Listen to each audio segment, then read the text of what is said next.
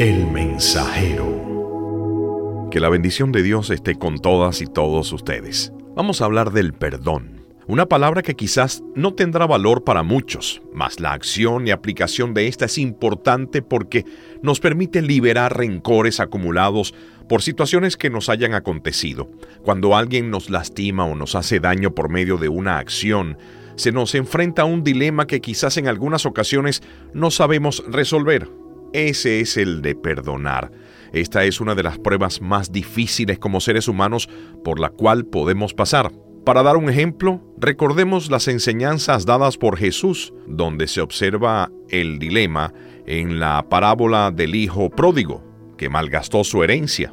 Pueden pasar sucesos en nuestras vidas en los que una persona nos hiera mucho, ya sea por ser alcohólico, por ser adicto a las drogas, porque nos traicionan o muchas más, y esto nos hará enfrentarnos al gran dilema de perdonar o no a esa persona. Es importante saber que el perdón es lo que nos dará alivio a nuestro corazón, nos permitirá seguir adelante con el rumbo de nuestras vidas y por ello es la única cura que existe.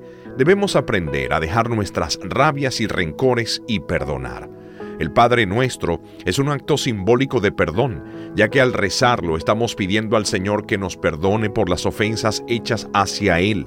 De igual forma, otro acto simbólico de perdón fue cuando el mismo Jesús en su crucifixión alza la mirada al cielo y dice, Padre, perdónales, porque no saben lo que hacen por lo que existe un porqué que hace que se nos dificulte perdonar y olvidar.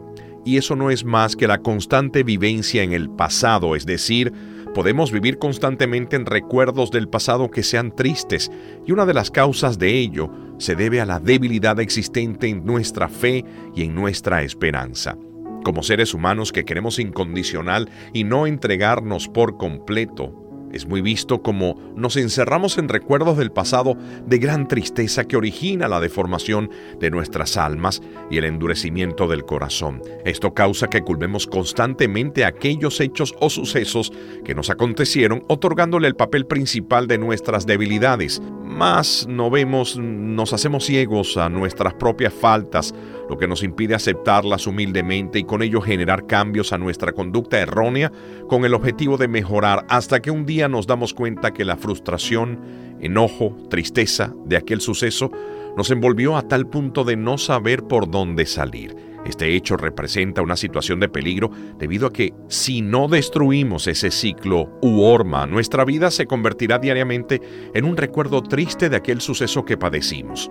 Asimismo, esto genera que la tensión incremente cada día a lo largo de nuestras vidas, creando incluso ilusiones de que algo sucederá, frustrándonos aún más.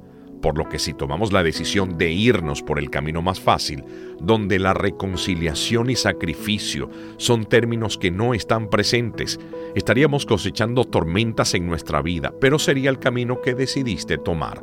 Es entonces que perdonar se convierte en la acción más saludable que puedas tomar. Esta te generará bienestar y tranquilidad. Y aunque no lo creas, existen los caminos que te permiten lograr perdonar.